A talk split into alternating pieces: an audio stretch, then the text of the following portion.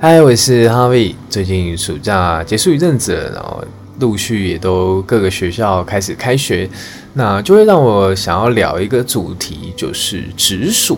那我一直觉得我自己在直属的分配上蛮幸运的。怎么说？就是呃，一般来说，我以前在读高中的时候，听到很多抽直属的故事啊，什么呃，你可能进去学校之前，学长姐都已经。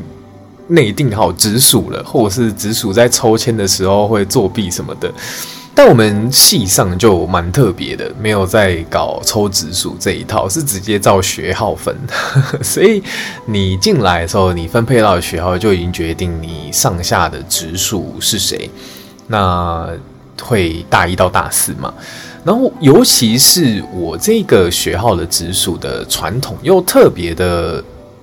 呃，我觉得特别的温暖。怎么说呢？就是每一次每个学期直属都会有一个直属聚，然后我们称之为家聚，不是那个家具。好，anyway，反正就会找地方吃饭。然后我们的家具都吃得特别好，然后会是大三的学长请客，所以轮到你大三的时候就会换你请客这样。然后，所以理论上你可以。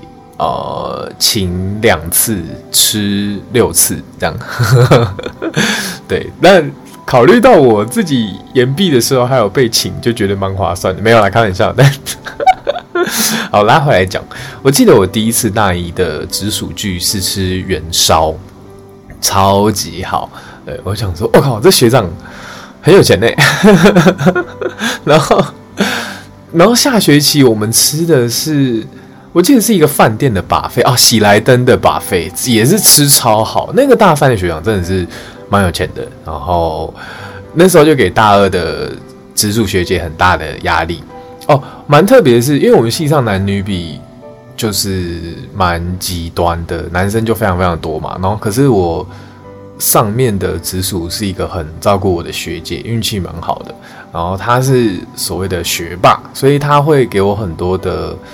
呃，不管是参考书啊，或者是考古题，或者是他的笔记，哇，真的是学霸的笔记真的很猛。那可惜我这个 这个学弟不太争气哦，没有 没有传承学霸的风采，这样对不对？但总而言之，嗯、呃，我就觉得我们这个直属其实是蛮温馨的。然后往下的话，我下面有一个也是学妹。然后她是长得像小男生的女生，这样讲有点不太好。但总而言之，我们就都都非常的温馨，然后就一直会打打嘴炮。只是毕业之后到现在都比较少联络了，我觉得蛮可惜的。现在录音录到一半，也会突然就觉得蛮好奇大家最近过得怎么样的，感觉很适合在毕业工作后一阵子，然后约。再约一次数据，这样。好，那今天的故事就先分享到这边啦，拜拜。